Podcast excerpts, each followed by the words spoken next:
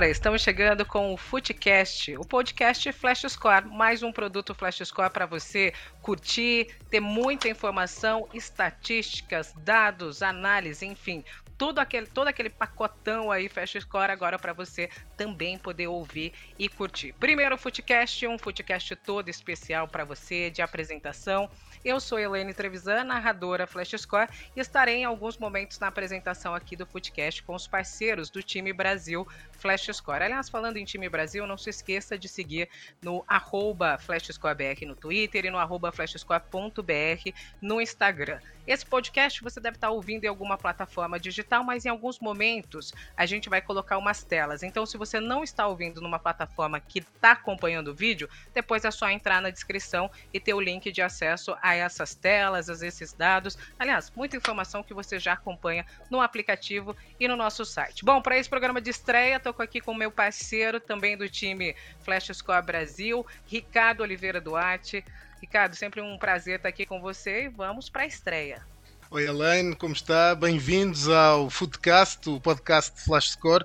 É um prazer enorme trazermos até às pessoas este programa, um produto podcast que nós batizamos como um F maiúsculo, falar de futebol pela positiva, dar voz aos protagonistas. Não vamos olhar para o lado das polémicas, vamos olhar para o jogo, para a bola a rolar, vamos falar das jogadas, vamos falar das táticas, vamos falar das histórias maravilhosas, porque o futebol é isso mesmo, maravilhoso, um dos melhores e maiores desportos do mundo. O meu sotaque denuncia-me, eu venho de Portugal e, tal como eu, também vem de Portugal o nosso primeiro convidado não haveria melhor forma de começar o Footcast do que com o líder do Brasileirão. Luís Castro, seja muito bem-vindo ao Footcast. É um prazer enorme tê-lo aqui. Muito, muito obrigado por ter aceitado o nosso convite para este primeiro episódio. Boa noite, é um prazer estar convosco. Uh, Dizer-vos que uh, falar de futebol é sempre um prazer e aproveitar o momento para vos desejar muitas felicidades. Bom, muito bom, Luiz. A gente já abriu aí falando sobre é, você na liderança do Campeonato Brasileiro, inclusive Campeonato Brasileiro inovando esse ano com prêmio de melhor técnico, prêmio aí por mês, e você veio, além de estar na primeira colocação, abrindo também essa premiação. Teve um mês de maio incrível, né? É, é mensal, então relativo a esse mês de maio, com cinco partidas, quatro delas jogando em casa e as quatro vitórias, só somou uma derrota nesse mês aí que foi avaliado para o Goiás, e, aliás, os únicos dois gols que levou naquele mês, então vinha de quatro clean sheets e esses dois gols. Bom, como que é para você receber, abrir a premiação né, do primeiro técnico a receber o melhor técnico do mês? Como foi essa sensação nessa trajetória pelo Botafogo? Receber eh, todo e qualquer prémio em futebol é sempre um trabalho de grupo, não é um trabalho individual é um trabalho de muitas pessoas um, ao longo do jogo e é uma, um trabalho de muitos departamentos ao longo daquilo que é a semana de preparação para o jogo. Portanto, centrar um prémio no treinador, eu compreendo, um, mas ele tem que ser dividido jogadores, eh, departamentos, administração, torcida, todas, esses, todas essas unidades que são fundamentais numa família que vai a jogo de forma compacta, de, forma ambiciosa. Portanto, feliz, mas feliz por todos, não só por mim. Luís Castro, hum, terminou a época passada no 11 lugar, mas este ano uh, lidera a décima jornada o Brasileirão. De alguma forma está surpreendido com esse desempenho? Uh, planeava, estava no seu plano à décima jornada estar a, a liderar a, a, Série A? O que nós planeamos quando, quando iniciamos uma época é ter um trabalho consistente, é ter uma equipa a produzir futebol uh, de qualidade e nós sabendo que, havendo continuidade no trabalho e havendo qualidade naquilo que é o nosso jogar, estamos sempre mais perto de ganhar. Uh, a equipa uh, no início da época mostrou algumas oscilações, essas oscilações fruto de uma, uma pré-época muito sinuosa, uma pré-época tumultuosa, e, e quando assim é, retira sempre um pouco de confiança àquilo que é a perspectiva de, de um início de campeonato. Conseguimos, uh, no seu início, uh, reunir as tropas, uh, reunir os jogadores todos, ficámos com muito mais, unida, mais unidades disponíveis para o, para o primeiro jogo de campeonato aí aumentou os níveis de confiança. Um, sentimos que estávamos bem, que ainda não estávamos no nosso melhor, nem podíamos estar no nosso melhor, devido a um conjunto de vicissitudes que passámos no, no início da época, mas, e que era fundamental abrir o campeonato a, a ganhar. Uh, aquilo que mais queríamos no nosso primeiro jogo e traçámos como objetivo era a vitória, mesmo que não estivéssemos com um desempenho muito elevado. Tínhamos que, que fechar bem tudo aquilo que eram os nossos os, os, os espaços que poderíamos dar para a baliza para, para, para o São Paulo, tínhamos que os fechar bem, sabíamos que o São Paulo é uma equipa de grande qualidade e que vinha, vinha também uh, com o mesmo propósito que nós. E felizmente o campeonato iniciou-se a ganhar. Uh, fomos ganhando, fomos ganhando condição ao longo do, ao longo do campeonato. Agora dizer que nós prevíamos que à décima jornada estávamos em primeiro, nós prevíamos estar no, no, no, no G4 ou, no, ou, nos primeiros oito. Ou... Aquilo que nós queríamos mais era um bom desempenho e, é, é, e obter resultados através desse desempenho. Felizmente conseguimos, mas não conseguimos só com o jogar bem, não conseguimos só com o, o fechar, conseguimos com eh, vários fatores que são determinantes no, e várias dimensões que são determinantes no jogo. Fisicamente, sempre nos, nós apresentamos muito competentes, técnica e taticamente, uh, a equipa esteve também um nível bom. Uh, em casa, fundamental aquilo que é o seu relevado hoje, embora não, eu não seja adepto de relevados sintéticos, sou adepto de relevados naturais.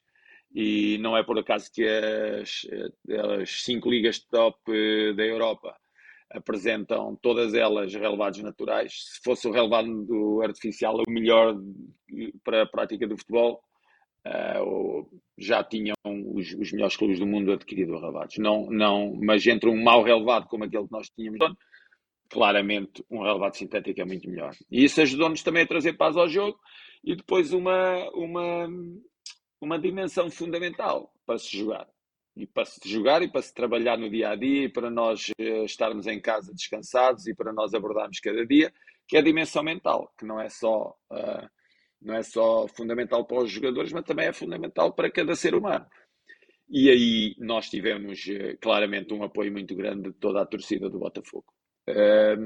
não houve uma vaia durante todo este tempo, não houve uma vaia no Nilton Santos, e isto é uma, é uma lição para todos Uh, estamos muito mais perto da vitória quando todos se apoiam a todos e nos apoiamos uns aos outros, mesmo nos momentos mais difíceis que passamos ao longo destas primeiras 10 jornadas, passamos momentos muito difíceis, mas uh, a torcida soube, ente soube entender que as equipas não estão sempre bem, que os jogadores não estão sempre bem, que as equipas são formadas por seres humanos, que aqui e ali falham.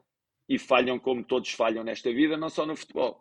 E quando houve esse entendimento de todos e quando todos eh, toleraram o erro porque sabiam que estávamos a dar o nosso máximo, a equipa foi crescendo mentalmente.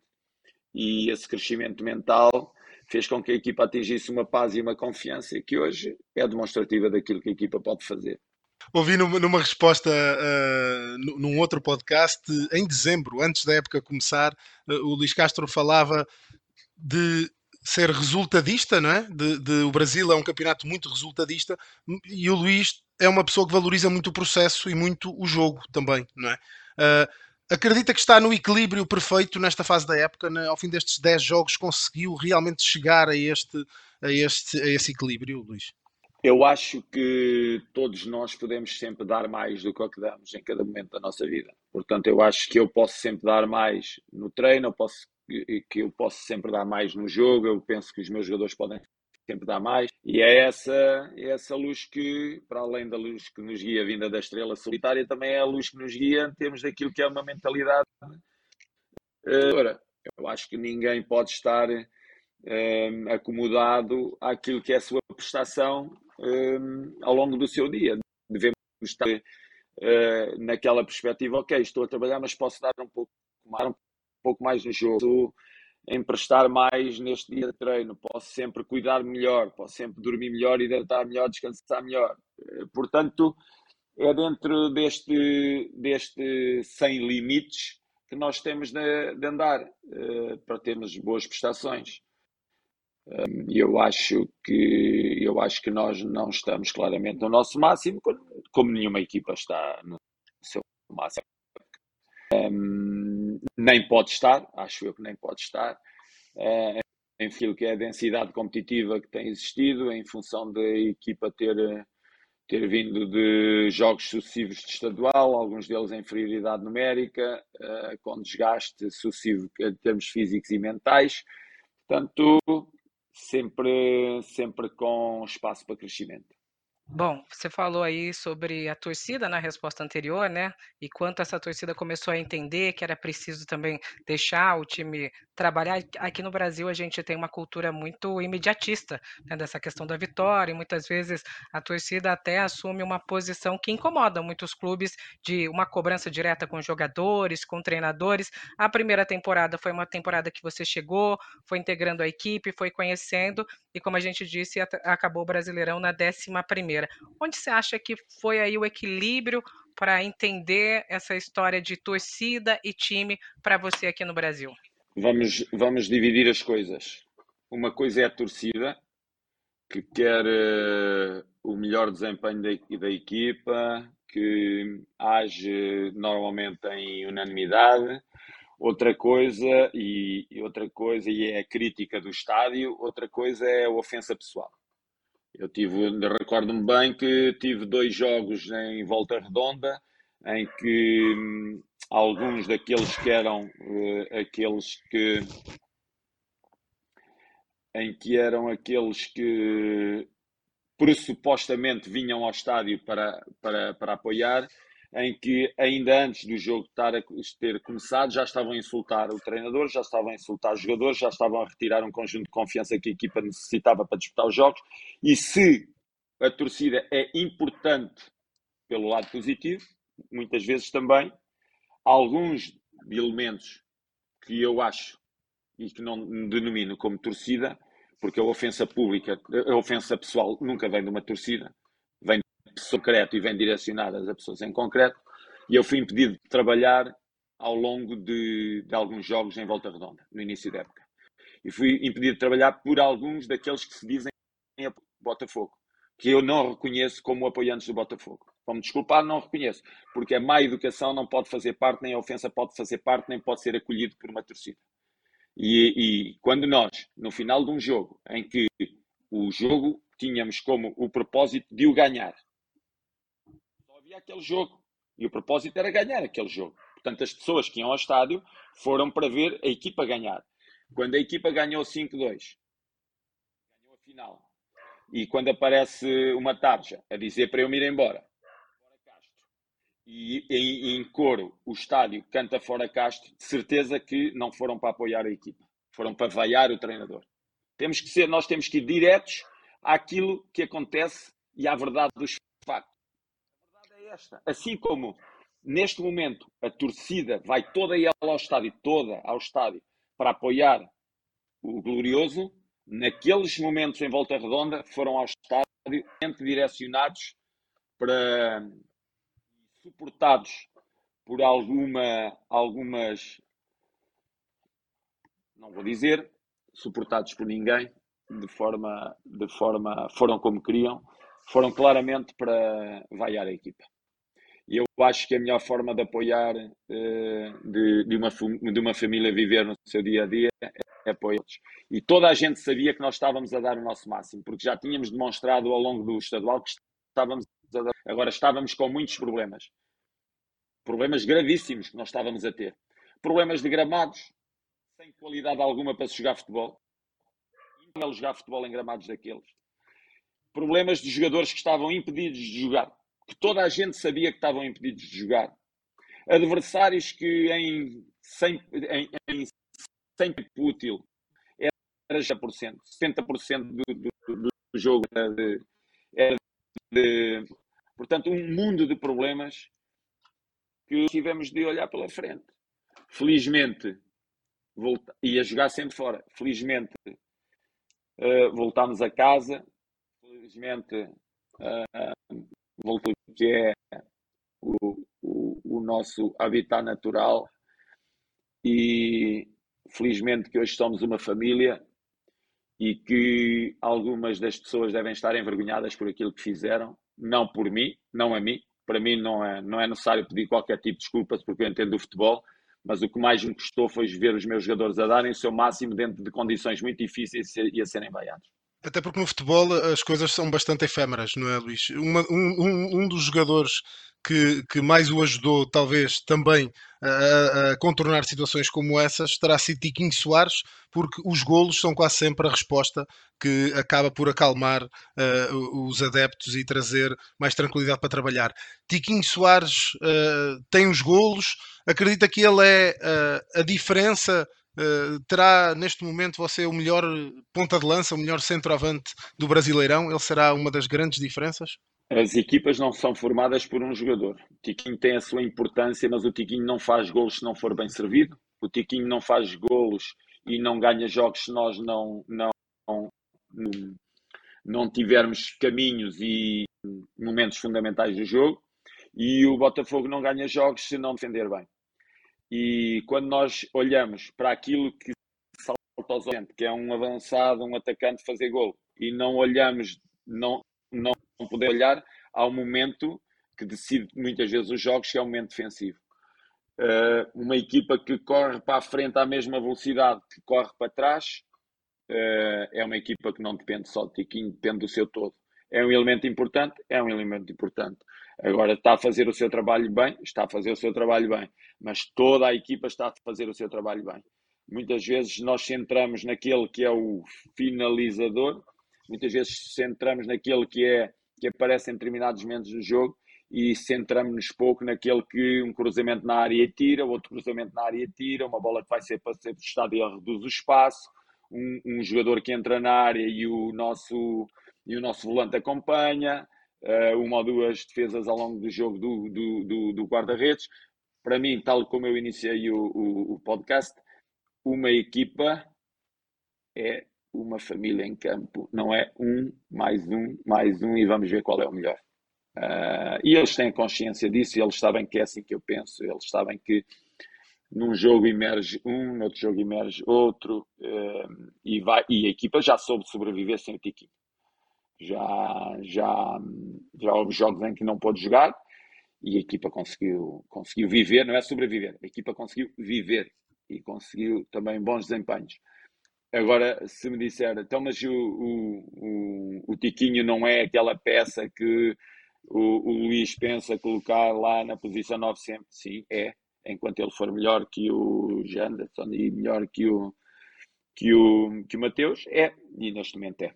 Bom, você falou de família, de time, elenco. A gente está chegando aí, né? É, fim de temporada na Europa, então abre-se uma janela para sua família, Botafogo, para a sua equipe, que por enquanto está indo no melhor rendimento possível, primeiro lugar de Brasília, está faltando mais alguém chegar nessa família? Você pensa em algum reforço já para aproveitar agora, pra, uh, aproveitando inclusive a janela europeia? Vamos uh, ser claros naquilo que é o futebol hoje e as suas dinâmicas. Hoje uh, há janelas de transferência e há contratos que. Um, e há contratos que uh, preveem todo, todo um mundo de movimentações nas janelas. Portanto, é sempre possível entradas, saídas, eh, são dinâmicas que estão instaladas no futebol, desde jogadores a treinadores, uh, o mercado mexe e nós temos que estar preparados, quer para entradas, quer para saídas. Portanto, se me disser, ah, mas eh, está formado um bom grupo, está formado um bom grupo, e esse grupo deve ser preservado. Nós sabemos que o futebol é fértil em, em, em, dinâmicas de saídas e entradas e temos de estar preparados para isso. A propósito de saídas, eh, no início da época o Luís Castro tinha falado que seis contratações, mais coisa menos coisa, eh, seriam suficientes para compor, gostaria de ter seis jogadores novos acabou por contratar mais ou menos isso, mais coisa, mais coisa menos coisa, eh, das contratações que fez, Júnior Santos e o Di Plácido serão as duas que mais minutos terão neste momento. Um, acredita que essa estabilidade, porque também o Botafogo tinha contratado muito na, nas duas janelas anteriores, durante a época passada, já conseguiu atingir o ponto em que, melhorando sempre, já tem que contratar menos? Já está nesse patamar? Eu ouvi muitas vezes dizer o ano passado que nós tínhamos eh, gasto muito dinheiro em contratações e que, e que, claro, uma equipa que está montada, imagina um carro, ok, precisa de substituir um pneu, não se gasta muito dinheiro. Agora, quando o carro só tem o chassi e tem que meter quatro rodas, depois tem que lhe meter volante, tem que meter faróis, limpa-vidros, tem que meter tudo, claro que temos de gastar mais. Foi o que aconteceu ao Botafogo. O que é que, o que, é, que, é, o que, é que queriam que fizéssemos? Que, que ficássemos como estávamos. Tínhamos que agir ao longo da época, mas agir de uma forma planeada. Ah, e então tivemos que contratar muito em determinado momento, avaliar tudo aquilo que tínhamos, ah, contratar eh, em função daquilo que era a nossa avaliação e fomos andando até chegar a este, até chegar a este elenco. No início da época, acho que um, tínhamos ali problemas nos corredores, fizemos entrar o Diego Hernandes, fizemos entrar o, o, o Júnior Santos e fizemos entrar o, o, o Matias Segovia. Uh, mantendo, mantendo, ah, e, e como tinha saído o, o Jefinho, e jogava Jefinho e, e Júnior Santos nos, nos corredores, o que rapidamente se esqueceu. Depois o Tiquinho acabou por ser também saído da equipa no início da época, portanto, aquilo que era a frente de ataque e que toda a gente elogiava muito no, no, final da, da temporada passada, de repente estávamos no, no estadual sem nenhum daqueles tinham sido os três elementos. Mas os elementos estavam a jogar, estavam uh, não tem valor? Tem, tem valor. Está a dizer que tem valor, mas equipas, as equipas são as mesmas quando há uma troca no City ou quando há uma troca no Bayern, os três que jogam na frente, ou no Real Madrid, os três que jogam na frente, toda a gente estão aqueles jogadores e ai ai meu Deus que faltam estes três jogadores e as equipas estão muito debilitadas. Em equipas da dimensão de Bayern, City e Barcelona.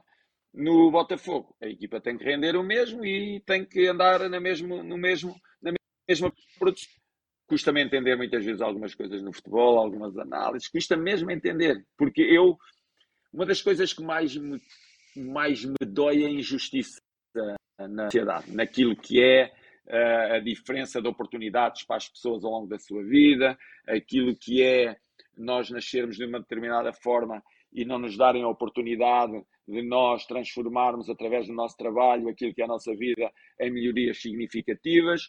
E então esse sentimento de, de, de, injustiça ferme. Não, não, não estou de acordo com ele, não estou, não, não, não. eu gosto, eu, a, a verdade, das verdades acima de tudo é a culpa é do treinador, vai o treinador embora. A culpa não é. Sabe o que é que acontece muitas vezes? Muitas vezes o, o treinador está dois, três meses nos clubes e descobre quais são os problemas. Não, há problemas nas equipas. Quando ele descobre e começa a tentar resolver os problemas, vai embora. Vem outro. Vai tentar descobrir quais são os problemas que existem dentro da equipa. Quando ele descobre quais são os problemas e começa a resolver, vai embora. Vem outro. E andamos nesta dinâmica. Em vez de darmos tempo a quem descobre os problemas, a quem é contratado porque tem competência, senão não era contratado, ou então, eh, ou então alguma coisa está errada no processo. Acontece muitas vezes é que que é o menor problema das equipas, pode resolver os problemas, vai embora. E o problema fica dentro da equipa. Muitos daqueles que são os culpados de muito de, de negativo em que acontece nas equipas ficam lá dentro. E toda a gente sabe que está lá dentro. Toda a gente sabe. Só que não se pode tocar no problema, nem, pode, nem, nem se pode dizer porque há um interligações dentro de, de, das estruturas que não é possível mexer. Então vamos mexer em quem? Opa, naquele que, naquele que a torcida mata, naquele que a, que a torcida quer. Quem é? É o treinador. Então aparece, aparecem determinadas, determinadas pessoas dentro da estrutura a dizer que é aquele, é aquele, é aquele, e até parece que é mesmo aquele. E quando parece, aí vai ele, e vem outro.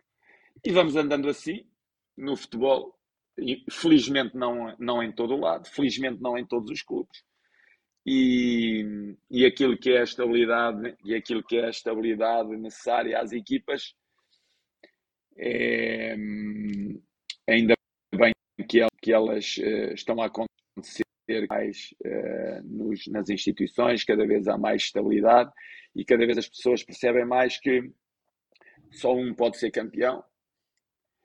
Uh, e, e para o ser campeão, para se ficar em segundo, em terceiro, em quarto, em quinto, dos primeiros lugares das tabelas, muitas vezes é preciso muita estabilidade ao longo da época, ou quase sempre é preciso estabilidade ao longo da época. E foi isso que nós o... não tivemos e tivemos que ir buscar. Talvez o melhor exemplo dessa, dessa paciência e continuidade e depois o resultado venha do Botafogo de Luís Castro esta época, não é? Uh, e isso leva-nos ao tema das SAF e, e, e, talvez acredita que essa mudança, uh, porque está a começar a viver-se outro ambiente no futebol brasileiro, até a nível uh, empresarial e estrutural, não é? com a entrada das SAFs, também lhe quero perguntar como é que é a sua relação com John Textor, mas, mas antes essa pergunta mais ampla sobre o futebol brasileiro. Acredita que as SAFs podem trazer novos modelos de organização dos clubes, podem trazer outra estabilidade e combater um pouco mais esse imediatismo e fazer mais por essa estabilidade, Luís? Eu acho que grandes instituições uh, devem ter grandes organizações, devem ter grandes mentores de organização, devem ter uh, os departamentos, todos eles bem interligados, devem perceber qual é o espaço de cada um dos departamentos, devem, e, e deve ter uh, fundamental o, o que há de pior dentro dos clubes, o mais deficitário, a sua comunicação interna. E é aqui que muitas vezes há, há muitos problemas. Há departamentos que não se comunicam, há pessoas que não se veem, há pessoas que trabalham em espaços totalmente diferentes e era importante trabalhar no mesmo espaço. Há, há, departamentos que nós, treinadores, nem percebemos o que se passa dentro dos departamentos e são fundamentalmente no apoio ao, à equipa de futebol. Não pode ser nunca uma equipa de futebol a sustentar o clube, mas o clube a sustentar uma equipa de futebol a equipa de futebol deve estar assente em pilares que são os seus departamentos. A equipa de futebol não pode ser ela a, a, a, trazer a reboque os departamentos. Portanto, muitas vezes andam as coisas totalmente ao contrário. Muitas vezes pouco profissionais, pouco entendedores daquilo que é o futebol, e, e como a comunicação é deficitária, muitas vezes é por aí que as coisas vão ruir. Porquê? porque como não entendem o porquê muitas vezes de um jogador ter que custar um determinado valor e haver outro que custa outro valor, não entenderem que é preciso contexto para fazer crescer jovens, não entenderem porque é que os jovens jogadores têm que ter tempo para produzir. E todos os departamentos têm que entender qual é esta dinâmica do futebol. Porque um clube é fundamentalmente um clube de futebol. E então a sua, aquilo que é a sua imagem para o exterior e para o mundo é aquilo que a sua equipa faz. Então temos de estar todos em, todos em muita sintonia e todos aqueles que são fornecedores do futebol, do, da, da, do futebol têm que fornecer como o cliente quer. Quem é o cliente? O cliente é a equipa, é o departamento técnico. E muitas vezes as instituições pensam que mais importante que o departamento técnico, técnico e são esses outros departamentos que ferem de morte aquilo que é um processo evolutivo de uma equipa. Que muitas vezes pensam que é só o treinador que é o responsável desse processo evolutivo, mas não é. É toda uma máquina que está à volta daquilo que é uma equipa de futebol. E então, o que é, o que, é que, o que, é que uma SAF determina? Ou o que é que uma administração determina? Dizer-se, ah, as SAFs agora é que são a salvação do futebol. Mas são a salvação do futebol porquê? Antes também havia clubes bem organizados, não eram SAFs. Antes também havia, ou, ou há SAFs em todo o mundo. Há clubes que não têm SAF e estão numa organização fantástica. É preciso grandes líderes dentro dos clubes que aguentem a pressão como o treinador aguenta a pressão. O treinador aguenta a pressão toda. Toda, toda, toda de um clube. Eu não aguentar a pressão toda, já aguentei e vou continuar a aguentar, não só no Botafogo, como todos os outros clubes que eu já passei e que irei passar. Eu assumo toda a responsabilidade da minha equipa para o exterior. Toda. Agora, têm que fornecer a equipa de futebol tal como a equipa de futebol entende que ela deve ser fornecida. Ou pelo menos ouvir a opinião de como fornecida essa equipa de futebol, como é, a que horas é que nós queremos o treino, como é que nós queremos o relevado, como é que nós queremos os equipamentos, a que horas é que nós pretendemos, na maioria das vezes, os jogos e negociar com as televisões a horas dos jogos, negociar um, um mundo, como é que queremos a alimentação, como é que queremos o hotel, a que distância deve estar do estádio para jogar, como devemos comunicar o que, o que devemos filtrar, o que não devemos filtrar. Há uma máquina no futebol, porque como é redutor, por isso é que eu lhe disse, o resultadismo, o que é que resulta? Olha para o resultado, o culpado é aquele. O resultado, o resultado é aquele.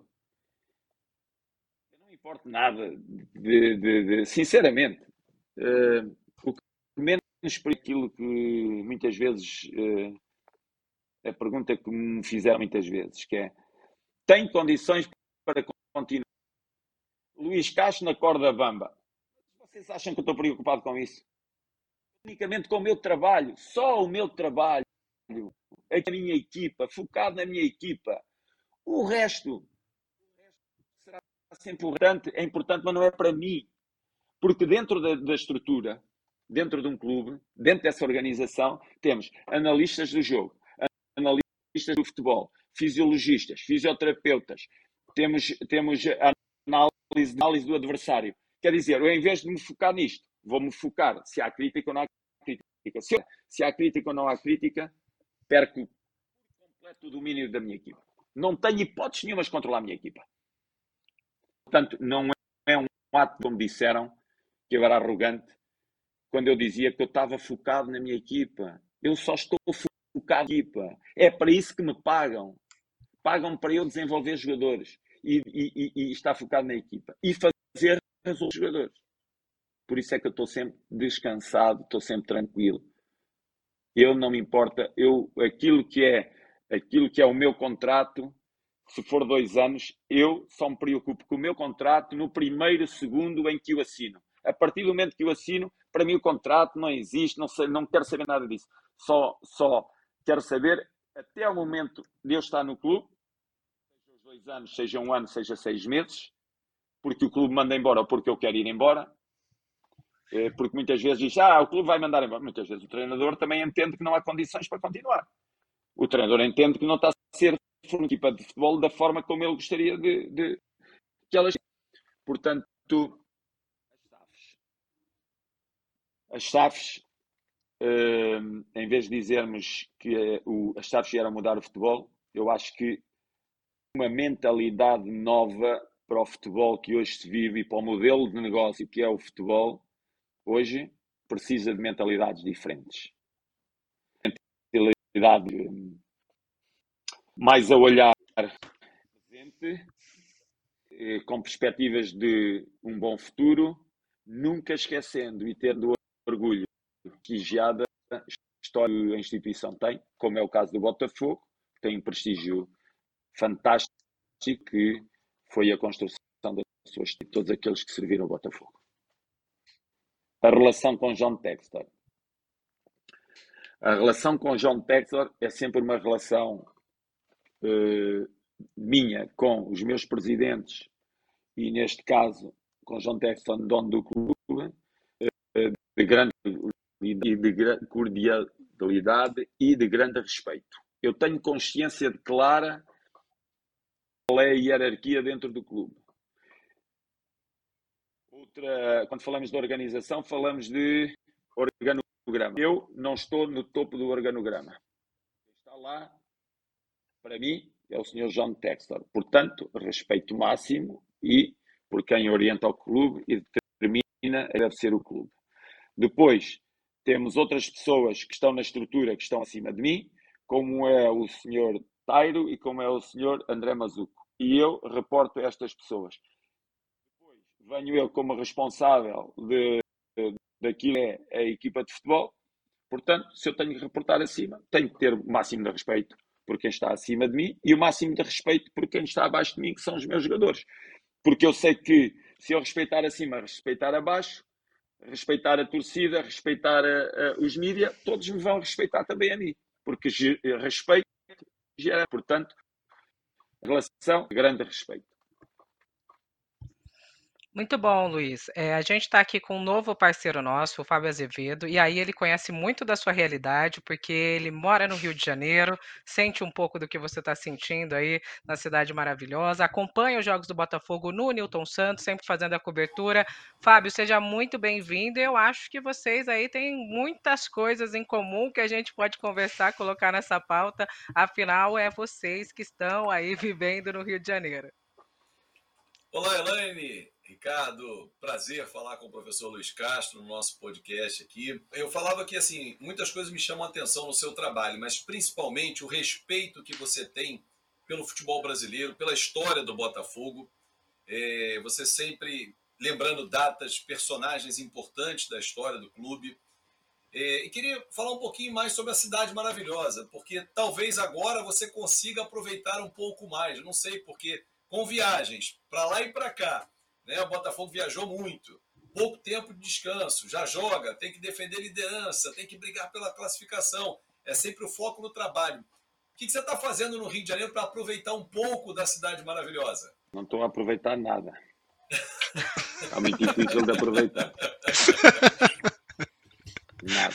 Só, vocês riem-se, mas eu não me rio, porque está a ser violento. Está a ser muito difícil, sabe que nunca tinha chegado a casa e abrir a mala, tirar a roupa que está suja, meter a lavada para dentro, fechar a mala e ao outro dia ir embora outra vez e passado cinco dias voltar outra vez. Nunca me tinha acontecido isso no futebol. E, e é uma, é, uma, é uma violência porque tira. Eu acho que é preciso um equilíbrio entre tudo. Eu acho que quem elabora calendários de futebol e elabora. Eu sei que jogar, jogar, jogar, jogar, jogar é aquilo que o torcedor mais gosta eh, de ver, que é o jogo. Eu sei que sim, mas uh, muitas vezes não se paga logo a fatura, paga-se um pouco mais à frente. Eu não me importo. Oh, está tudo bem, vamos, vamos jogar, mas uh, a qualidade mental, a qualidade de, de vida uh, baixa muito. Sabe, a FIFA está, está a pensar regulamentar, a FIFA está a pensar regulamentar o, algumas daquilo, alguma da área que é fundamental no, no futebol, que é o descanso. Está a pensar obrigar os clubes a darem um dia de descanso aos seus, aos seus jogadores. Está a, a pensar regulamentar o número de jogos eh, por mês das equipas. E tudo isso não é por acaso, é porque toda a gente sabe que o corpo humano não é, não é, é uma máquina, mas não é, não é uma máquina feita de peças e, e, e que se possa tirar e colocar peças. Uh, vai-se vai -se, vai -se já começando a perceber que vai ser possível no futuro, mas neste momento ainda não. E então há uma, há uma parte que é a dimensão mental que ela é. Ela demora, demora demora a recuperar, muitas vezes uh, trazemos problemas associados, muitas vezes para além do jogo há outros problemas dentro da vida de cada um.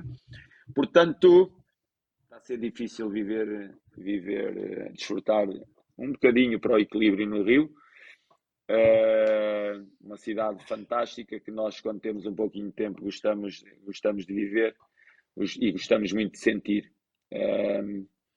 uma das coisas que eu quero dizer sobre o Rio Uh, se muita gente fala muitas vezes, é Luís, quando tu foste, quando tu foste xingado na, na, na, no, por causa de, de más atuações da equipa, Luís, estiveste quase na corda, Luís, quer dizer, com 100% de verdade, que o Rio sempre me acolheu bem, o Brasil sempre me acolheu bem, dentro do estádio é uma coisa, fora do estádio é outra, e felizmente uh, as pessoas sabem separar sempre foram muito simpáticos comigo, sempre foram muito palavras de incentivo, muito respeitosos, muito uh, professor, vamos lá, vai dar certo, continuo. E essas palavras fora do, muitas vezes, algumas no estádio, outras fora do estádio, ajudaram muito aos momentos mais difíceis. Portanto, viver o Rio também é viver isto, também é viver a simpatia das pessoas do Rio. E já conseguiu ir a um sambinha, Luís? Sei que é um fã de Alcione, sei que no seu carro toca, toca bastante samba. Já estando no Rio, já conseguiu toca, ir sim, a um samba? Conseguiu pelo menos desfrutar disso? Fui ao, fui ao Sambódromo.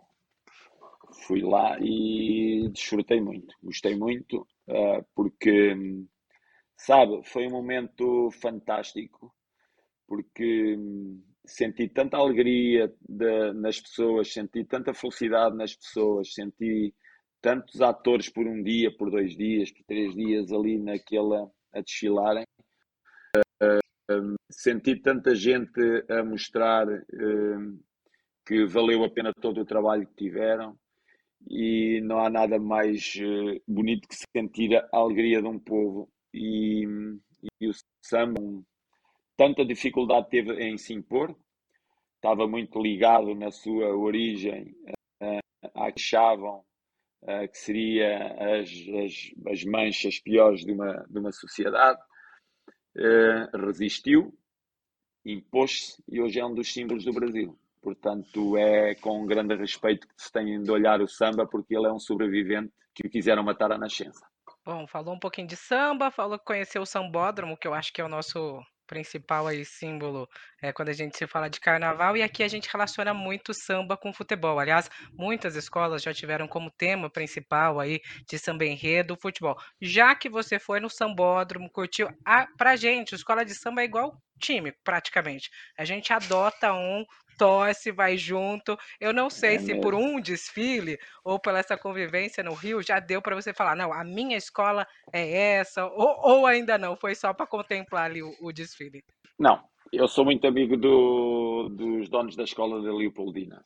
Ainda por cima ganhou. O, mas não sou, ah, o adepto do. Não, sou amigo. que é diferente. E muitas vezes também sou adepto, mas como sou amigo também, estava a torcer um pouquinho ou muito, uh, a torcer ou, ou, muito pelo, pelo Rodrigo e pela Paola. Portanto, uh, que me desculpem as outras escolas, mas é mesmo assim. Nós muitas vezes queremos que as equipas ganhem pelo treinador que é nosso amigo, pelos jogadores que já foram nossos. Uh, queremos muito que o artigo saia, saia bem ao jornalista que nós foi andou connosco na escola. Isto para dizer o quê? A vida é feita de afetos, a vida, dessa relação de afetos também. E não temos de ter medo das palavras, porque é que, não, porque é que nós não havemos de querer que as pessoas com quem nós nos damos bem uh, tenham sucesso uh, sempre na sua vida. Uh, muitas vezes elas são a nossa família, nós não temos a família por perto e nós queremos sempre o bem da família, por isso nós queremos sempre o bem, o, o bem de todos os botafoguenses, neste momento sou bem da família. Ah, mas é querer mal aos outros. Não, não é querer mal aos outros. Não interpretem mal. Esqueçam essas mentes muitas vezes podres que andam na sociedade que, ah, é adepto deste, então é contra aquele. Esqueça, essa mente podre tem, tem que sair, tem, tem que... Nós temos que olhar aquilo que é as nossas vidas pelo lado mais positivo. Nós não... Nós constantemente de certeza, certeza, que esta minha entrevista Algumas pessoas vão ver, vamos procurar o que ele ali pôs o pé aqui, pôs o que falhou. Uh, claro que eu vou da entrevista. Claro que eu não estou no meu melhor. Então, eu passei uma noite sem dormir, estou aqui sem dormir, noite que fiz direta para viajar. Uh, tive que trabalhar uh, ao dia também em algumas áreas. Portanto, é natural que eu falhe. Qual é o problema de eu falhar durante a entrevista? Tolerem lá um bocadinho tentem aproveitar o que melhor eu disse e esqueçam lá um bocadinho aquilo que eu fiz de mal, que eu às vezes também esqueço muitas das coisas que vocês fazem de mal. Tem que esquecer. E de, de justiças têm, portanto, é a mesma coisa. Eu peço desculpa pela, peço já desculpa por algumas coisas que disse ao longo da entrevista. Pronto, não tenho outra forma de, de penitenciar em função dos erros, é pedir desculpa este é um espaço livre e que nós pretendemos realmente que ele seja assim, com muito espaço, como o futebol, também para o erro e, e para o acerto. Luís, como é que uh, chegou a Portugal há, há poucas horas? Uh, o futebol nunca é só o futebol, não é? Uh, como é que se vive e como é que se gera também essa questão da distância, de tudo isso? Agora está aí, se calhar já só, vai, só volta aí daqui a, a, vários meses, não é? Porque o calendário, lá está, é apertadíssimo como é, como é que se, como é que se gera também isto? Porque o, o lado humano do, do, técnico também é muito importante. Não, não são máquinas, são pessoas que estão desse lado, apesar de muitas vezes isso parece que é esquecido, mas não. Como é que se gera isso? É que são mesmo, é mesmo isso que acabou de dizer, somos pessoas. Então o que é que temos? Temos os nossos médicos, temos o pneumologista, temos o cardiologista, temos o urologista, temos o dentista, temos, temos quando vimos aqui, como eu vim dois dias, que é um dia para viajar, dois dias para estar, um dia para ir embora, uh, esses dois dias é preenchido a correr para aqui e para ali, em tarefas que nós temos de ver, ok, com a família muitas vezes atrás de nós, para poder, poder estar um bocadinho mais connosco que seremos nas tarefas, uh, mas é isso, somos pessoas que temos, uh, temos confiança. É? Ah, lá vem outra vez, mas não tens confiança nos médicos do Tenho confiança nos médicos do Rio, tenho três médicos fantásticos dentro do clube, o Dr. Caio, o Dr. Dutra e o Dr. Carminata, e um departamento de saúde fantástico. Não é nada disso. É que eu cresci com alguns médicos na minha vida e que são aquilo que normalmente se diz o meu médico, o meu dentista, o meu dermatologista. Portanto, muitas vezes até isso, uh, a maior parte do tempo é atrás. E então, quando nós já temos mais idade, temos que andar atrás dos médicos. e é isso que às vezes acontece nestas viagens que fazemos a casa, é andar atrás dos médicos, para ver se está tudo bem. Para quê? Para chegarmos aí com a mente mais limpa e podermos dedicar só ao trabalho sem qualquer tipo de preocupações. É isso muitas vezes que acontece. E também comer uma comidinha boa. Também ah, mas a comida no Rio não é boa. É boa. É boa no Brasil, é boa. Mas, ok, mas cresci aqui também com esta comidinha. Deixa-me comer também esta comidinha daqui. Ok, mal. O bacalhau não é assim tão bom no Rio de Janeiro. Bom, queria, queria tocar num assunto aqui. Posso, Ricardo? Rolar a bola para o professor Luiz Castro? Porque vocês falaram ainda há pouco Sim, sobre, sobre o gramado, né? Eu acompanhando sempre as entrevistas do, do, do Luiz depois dos jogos, e certa vez perguntaram a ele se o diferencial do Botafogo era ter a grama sintética. E me chamou muita atenção ele falando que prefere, claro, a grama natural. Mas, se não tem a condição de ter a grama ideal, que tenhamos a sintética. Imagino a frustração, professor, para vocês que trabalham no dia a dia, encontrar um campo em que não é aquele campo que vocês treinam, um campo em péssimas condições. Como é para o treinador estar à beira do campo e querer que o seu, seu jogador entregue o máximo se o gramado não ajuda? Nem, nem o adversário. Vamos colocar as coisas de forma qualitária. Não há possibilidade de bom jogo em gramados maus. Ponto. Nem nós, nem o nosso adversário. Quem tem de regular os gramados e dizer se está ou não em condições para a prática é pela competição. Enquanto houver gramados maus no Brasil, o futebol não é bem vendido. O, o, o, Brasil tem dos melhores jogadores do mundo, se não os melhores jogadores do mundo, são aqueles que mais vezes se destacam e muito. Portugal também tem, mas os brasileiros, eh, jogadores brasileiros, muito, destacam muito e são muitos jogadores, são exportadores do futebol. Muita gente observa os jogos para procurar aquilo que são as possíveis estrelas, equipas deles e quando vai ver um jogo, olha o jogo e vê um gramado naquele estado.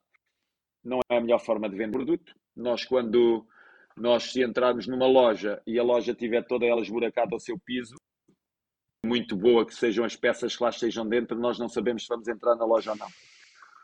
Uh, e, portanto, uh, o, o lado é decisivo para a prática do futebol, quer naquilo que são os, os, uh, as academias, quer aquilo que são os relevados oficiais de jogo.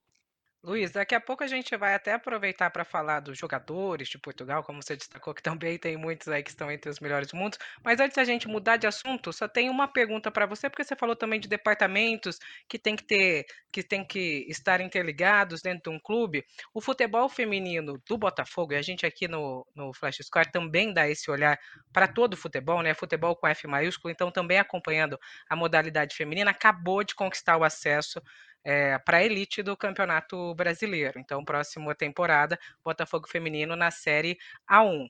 Queria saber da sua ligação à SAF, né? Tem times aí que envolvem times multicampeões, como o Lyon dentro da SAF é, do Botafogo. Queria entender como que é a sua relação ali, ou como você busca acompanhar também o futebol feminino dentro do clube. Acompanho todo o futebol do clube através do professor João Paulo Costa. Uh, ele é o diretor técnico da formação uh, do, do Botafogo. Trouxe também para perto dele o futebol feminino. Uh, fiquei muito agradado com a, aquilo que é a união da família, também a nível daquilo que são preocupações metodológicas. acho, sou um defensor acérrimo daquilo que deve ser uma organização do futebol eu acho que uh, o crescimento das empresas passa muito pela sua organização, não tenho dúvidas nenhumas disto que estou a dizer. Podem ter os melhores profissionais do mundo, se eles estiverem numa organização, uh, não vai haver produção.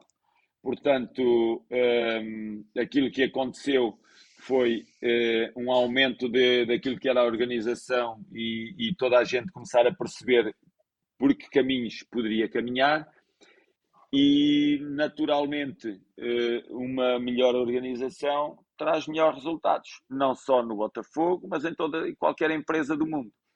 Eh, porque muitas vezes eh, recrutamos bons, bons, bons, bons jogadores, bons treinadores, que muitas vezes caem numa organização deficitária, que não tem a capacidade de defender tudo aquilo, todos os, os as mais-valias que contrataram e esses recursos acabam por se diluir dentro do próprio clube. Futebol feminino, de parabéns, seu treinador de parabéns, o seu, o seu, as, as, as, as jogadoras, todas, toda a estrutura do futebol feminino, de parabéns por grande trabalho que fez ao longo de toda a época e por terem tido a capacidade de ultrapassar momentos difíceis que tiveram, ultramentos difíceis que as condições para treinar não foram as melhores, mas que souberam que nesses momentos que a determinação, a ambição e tudo aquilo que era a sua uh, dedicação era fundamental de momentos difíceis e parabéns a eles pelo título. Luís, há, há, pouco o Luís falou que quando assina um contrato uh, só se preocupa com ele naquele momento em que assinou. O seu contrato termina em 2024 com o Botafogo. Vai renovar com o Glorioso? Ainda ninguém falou comigo para isso. Não é uma coisa que me preocupe. Não sei. Não faço ideia. E não, é, não faz parte das minhas preocupações se... agora. Não sei. Não sei. Não faço ideia nenhuma. Não, como vocês, como eu pouco, uh, eu respeito muito o organograma do clube. Sou um simples funcionário do clube que desenvolve o trabalho para o qual foi chamado e de uma forma muito. Eu olho de uma forma muito pragmática para, para, para o futebol. Um, eu um, transporto comigo muita ambição. Um clube ganhador quer mentalidade ganhadora. Ah, mas quando perdes, não diz isso. Digo, digo, digo. Digo, digo dentro dos meus jogadores. Sabem que eu digo que eu quero uma mentalidade sempre ganhadora, mesmo nos momentos das, das derrotas, mesmo nos momentos difíceis, mesmo nos momentos em que sós, mesmo em que ninguém. Nós, nós temos com essa mentalidade. Porque essa mentalidade é uma mentalidade que se enraiza. E não se enraiza só quando se ganha. Nós temos que mostrar que somos, porque senão, se não tivéssemos essa mentalidade, tínhamos sido, apesar de termos ganho, e fomos eliminados. Depois, uh, aqui uh, empatámos. Também fomos no campeonato, fomos ao, à Baixada e perdemos 1-0. Se não tivéssemos essa mentalidade vencedora, nós não conseguir ganhar ao Fortaleza. Dois ganharmos porque transportamos, mesmo nos momentos mais difíceis das nossas vidas, transportamos uma mentalidade vencedora. Porque é que muita gente vence doenças eh, no momentos dificílimos da sua vida? Está num momento de grande. O, o corpo quer derrotá-la, mas a mente não a deixa derrotar. Essa mentalidade vencedora não se aplica só nesses momentos de doença, também se aplica transportando para o futebol, e esses é que são os problemas da vida, são os problemas de doença. Não, o problema da vida não é uma derrota. Uma derrota faz parte, a derrota faz. Todos são donos da derrota, todos são donos do empate, todos são donos das vitórias. Todos. A grande, a grande questão no futebol é a mentalidade enraizada, a mentalidade vencedora que tem que fazer parte dos clubes. E muitas vezes não vemos isso à nossa volta. Nós volta, vemos confiança quando nós perdemos. Vemos já, ah, agora vamos perder o próximo. Vamos perder o próximo porquê? Vamos trabalhar no próximo, vamos tentar ganhar o próximo, vamos jogar para ganhar o próximo. Ah, perder, uh, uh, uh, ganhamos hoje, ganhar o próximo. Mas vamos ganhar o próximo porquê? Porque ganhamos hoje, temos essa mentalidade vencedora. Pode ser melhor que nós e vai ganhar. A vencedora é quem ganha. A mentalidade vencedora é necessária para abordar todo e qualquer momento da vida. Fundamentalmente, os mais difíceis. E como o futebol é uma modalidade muito difícil, temos que ter sempre essa mentalidade vencedora. Porque do outro lado está uma equipa que quer exatamente o mesmo que nós. Exatamente o mesmo. Não acredito que nenhuma equipa venha. Ah, vou ir para, vou ir para passar o tempo e se perder, perdeu. O tempo e perder, perdeu. Não há um jogo do Brasileirão fácil. Um. um. Ninguém consegue. No início da época, queria dizer quem é quem vai andar ali no meio da tabela, quem é que vai andar nos últimos lugares, quem é que vai andar nos É tudo tão difícil, tão difícil. É isso. Elane, posso emendar nesse assunto de, de contrato com um professor? Porque antes dele chegar ao Botafogo, o Atlético Mineiro queria muito a sua vinda. Eu conversei com o Rodrigo Caetano e ele falou para mim: olha, eu não consegui esperar. A época ele contratou depois o Turco Mohamed, mas sou muito fã, falo muito com o Luiz Castro. E agora o Atlético está sem treinador. E, e, você faz um grande trabalho, se lidera o Campeonato Brasileiro. É, o que, que, te passa na cabeça, Luiz, em relação quando você tem um contrato? Você ouve quando chega uma proposta, não estou dizendo que tenha chegado do Atlético Mineiro, mas o outro clube que vem te procurar, ou de fora do país, ou você está blindado para fora do Botafogo? Não, não quer nem ouvir? Não entro em momento uh, da minha vida, uh, não faz parte ouvir uh, solicitações de trabalho. Isso, gente. E o meu agente reporta-me aquilo que é o concreto de vez em quando reporta-me, Luís, há isto, Luís, há aquilo. Há cláusulas no meu contrato que prevêem a minha saída a qualquer momento do clube e há cláusulas no meu contrato que prevêem eu ser despedido a qualquer clube. Uh, sempre fiz os contratos uh, a, serem, a terem validade para os dois lados. Aquilo que o clube me pode fazer é aquilo que eu posso fazer ao clube, porque que a vida não pode ser ao ponto de uns dominarem os outros. Acho que é uma coisa que eu defendo muito e se a defendo tenho que a praticar. Portanto, uh, o meu contrato prevê a saída a qualquer momento do clube e o meu contrato prevê o a qualquer momento do clube. Ah, mas, mas isso, ah, mas isso o que é que isso quer dizer? Quer dizer exatamente o que eu acabei de dizer. Se eu não estiver de acordo com muita coisa que se passa solicito a minha saída ou aceito alguma coisa que chegue. Se eu estou de acordo com tudo, aquilo que aí estou em paz e quero continuar, embora esteja sujeito às vontades do clube. É isto. Fácil, limpo, eh, eh, transparente como Cristo.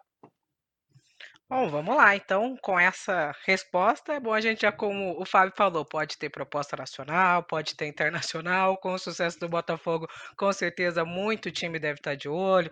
Ventilaram aí na imprensa até uma possibilidade de um time da Premier League, quem sabe. Bom, e já que a gente está falando disso, o time inglês, vamos falar de time internacional, vamos falar um pouquinho da final da, da Champions League.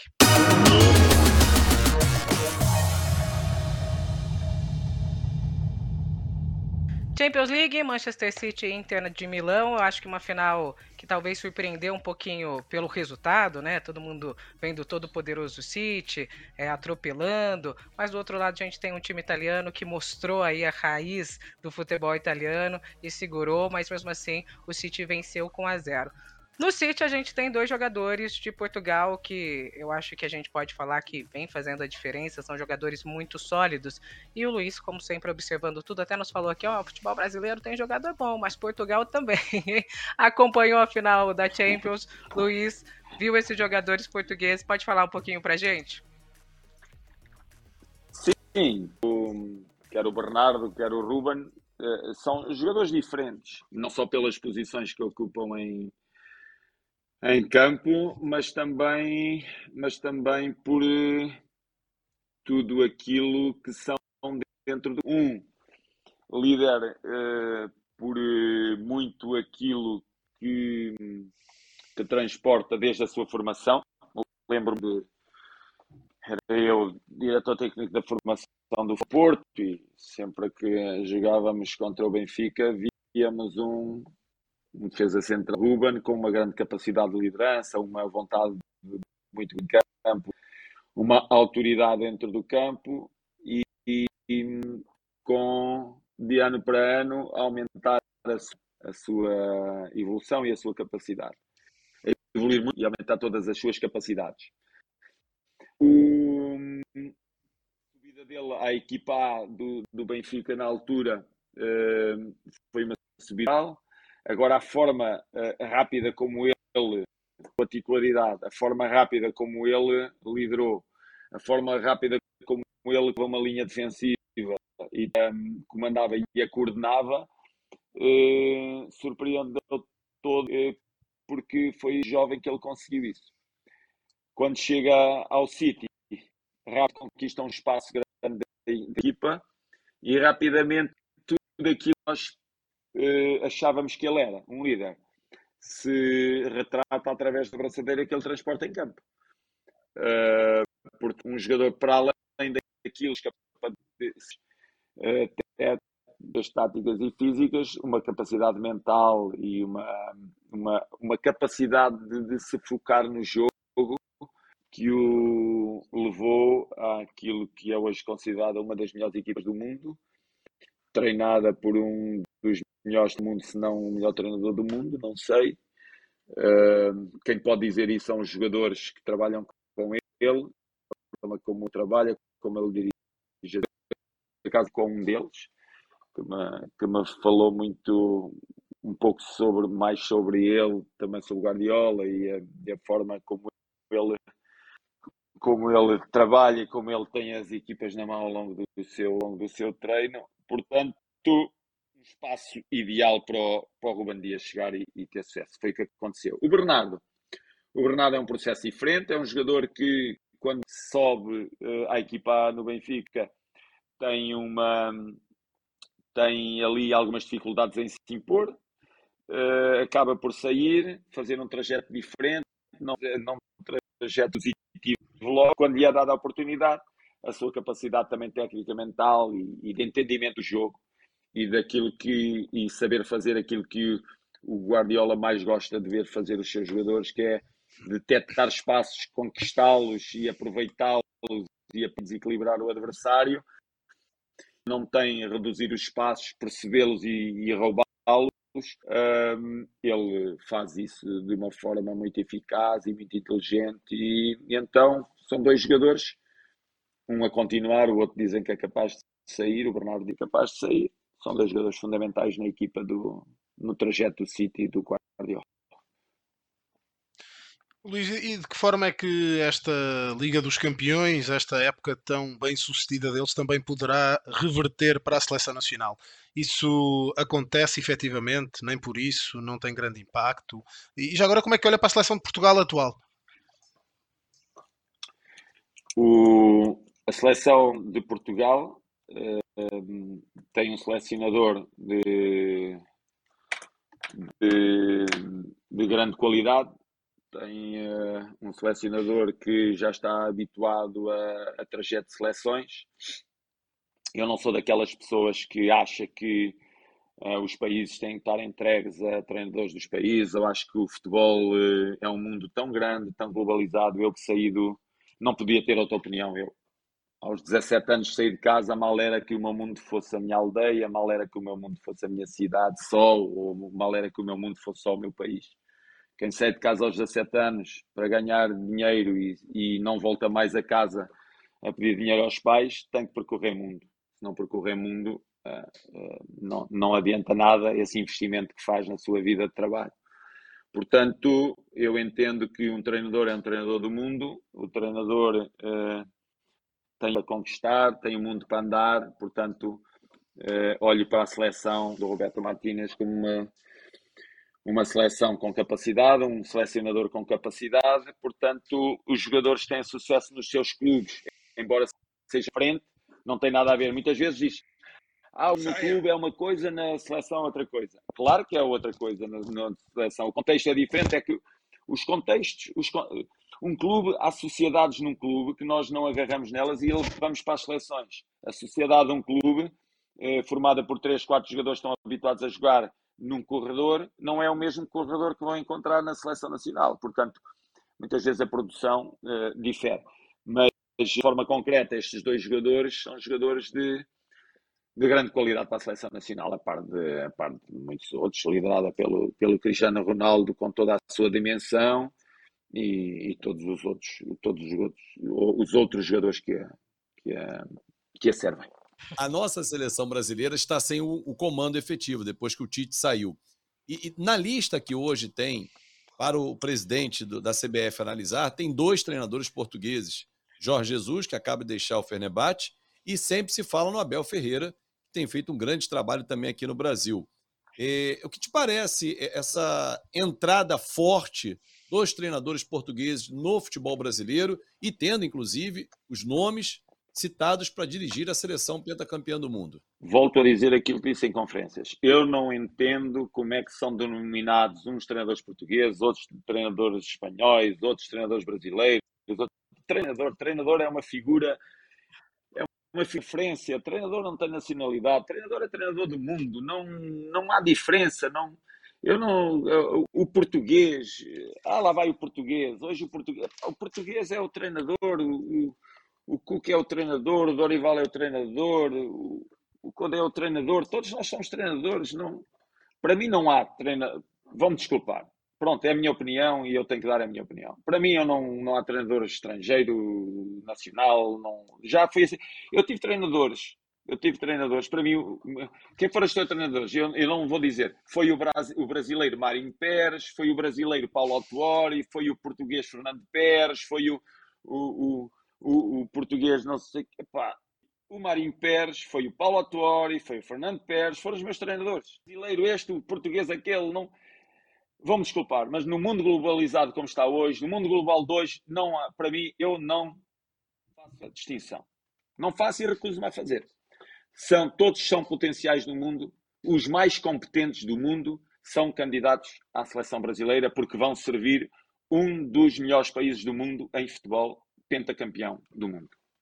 Abel Ferreira ou Jorge Jesus seriam, portanto, depreende Luís, dois bons nomes para a seleção brasileira, no seu entender. Para a seleção brasileira, para a do Canadá, para a da Austrália, para a de Portugal, para a de Espanha, como é o Luís Henrique, como é o Dorival, para a de Portugal, como é o Cuca, para a de Espanha, como é todos para todos, como é o Renato Gaúcho, para do Brasil, para de Portugal e para de Itália, os mais competentes ao poder nas seleções. É lá que estão, vai estar os melhores jogadores de cada país. Muito bom, então não falando em treinador até para liberar não tiram aí. nada de mim. Até para liberar o, o Luiz, a gente falar um pouquinho aí. Para fechar aqui nosso podcast, a gente quer lembrar o Claudio Ranieri, aliás, treinador aí com uma carreira incrível, é, resgatou o Leicester, tem prêmio da Premier League, retornou para o Cagliari e lá conseguiu o acesso. Então, o Cagliari volta à Série A do Campeonato Italiano depois de uma temporada fora, um acesso emocionante, que ele se emocionou, é, sempre lembrou muito, com muito carinho, é, o Cagliari e aí retorna. Então, vamos, para fechar aqui, falar de Claudio Ranieri. Eu referi à questão do Leicester, não é? Que, que terá sido uma das epopeias modernas mais incríveis do, do futebol mundial.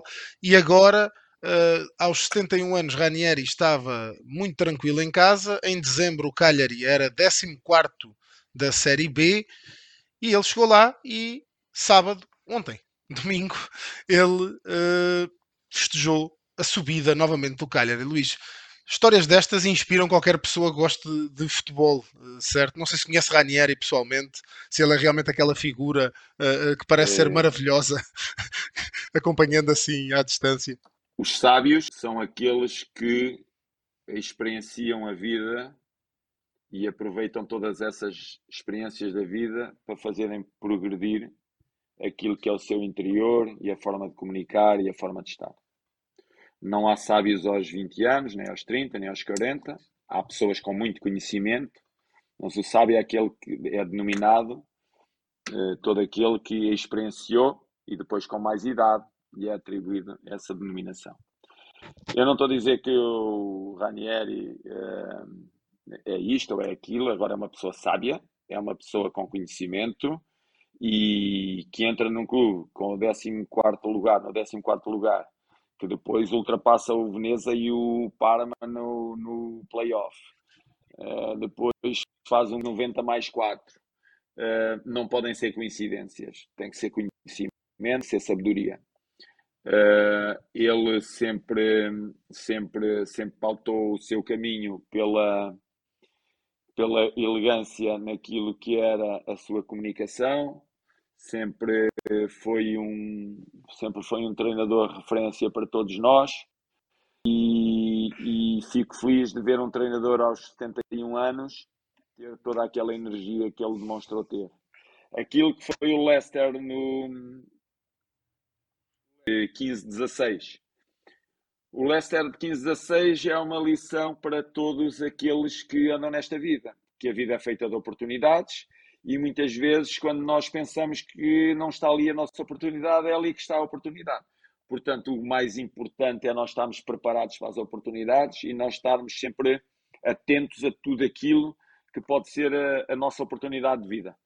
Sempre sem, eh, sem ultrapassar de, de, de forma alguma as outras de forma indigna, sempre respeitando os outros. A vida proporciona esses momentos em que nós temos sucesso, como ele teve, como o Ranieri teve sucesso naquele ano 15, naquela época 15-16. Portanto, uma, a subida do Cagliari eh, foi claramente uma grande, uma grande dose de Ranieri naquilo que foi o sucesso da equipa. Eu vou mesmo já deixá-lo ir mas Luís, não posso deixar de lhe perguntar perante a sua resposta. Pode o Botafogo 2023 ser o Leicester 2015-2016? Eu já sabia que me ia perguntar isso.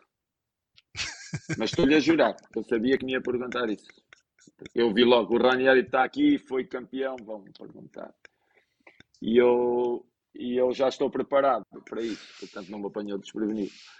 Quando me falou do Ranieri, como é que vai me falar do rádio, alguma coisa daqui. Era isto. Um, então, uh, dizer-lhe que todas as equipas que disputam campeonatos podem ser campeãs. Muito bom. Eu acho que a gente fechou então com uma frase aí bem de efeito, com uma frase aí que define o trabalho do professor Luiz Castro. Luiz, a gente quer agradecer muito por você ter participado, por mesmo nessa rotina aí, no momento de descanso, ter aceitado o nosso convite. Foi uma honra te receber, principalmente para o primeiro episódio, episódio de abertura desse novo projeto do Flash Score. Agradecemos demais. Boa sorte aí na caminhada e a gente vai ficar de olho sempre em busca de informação. Obrigada, Luiz Castro. Obrigado, felicidades para todos, felicidades para o podcast e foi um prazer estar convosco e foi um prazer comunicar com todo o mundo do futebol e particularmente com os uh, botafoguenses. Muito bom. Tivemos a participação do professor Luiz Castro, técnico do Botafogo, ganhou o prêmio aí de melhor técnico do mês de maio, líder do Campeonato Brasileiro, e foi uma ótima entrevista. Foi só a primeira, só para a gente dar o pontapé inicial no Footcast, podcast Flash Score, que você vai acompanhar sempre conosco. Agradeço muito a sua companhia, que esteve aqui, claro, nos acompanha pelas redes sociais, no Twitter, no Flash Score BR, no Instagram, no Flash Score br e também, claro, no nosso aplicativo e site. Deixo um agradecimento especial a vocês que estavam aqui acompanhando e também aos meus companheiros, Ricardo e Fábio Azevedo. Fábio, valeu pela companhia. Foi muito bom dar esse pontapé inicial nesse projeto. Fantástica a entrevista. Agora fiquei com uma certeza que essa questão da nacionalidade, da seleção, acho muito bacana, mas aqui no Brasil essa é a minha certeza. Eu duvido que o torcedor aceitasse um treinador que tenha nascido na Argentina dirigir a seleção brasileira. Mas aí isso eu acho que é um outro episódio que a gente pode fazer. Hein? Um abraço. Foi um prazer enorme. Este foi apenas o primeiro de muitos capítulos do Footcast, o podcast Flashscore. Para a semana temos outro. Tivemos alguma turbulência natural Luís Castro estava do outro lado do Atlântico, a internet nem sempre nos ajudou assim muito, mas acredito que foi uma ótima conversa. O Footcast não poderia ter começado de melhor forma do que ter o líder do Brasileirão, Luís Castro, um técnico que eu penso que se percebeu por esta mais de uma hora de conversa que é alguém que tem muito mundo, alguém que tem muito mundo e que gosta muito de futebol. O Footcast volta para a semana. Foi um prazer.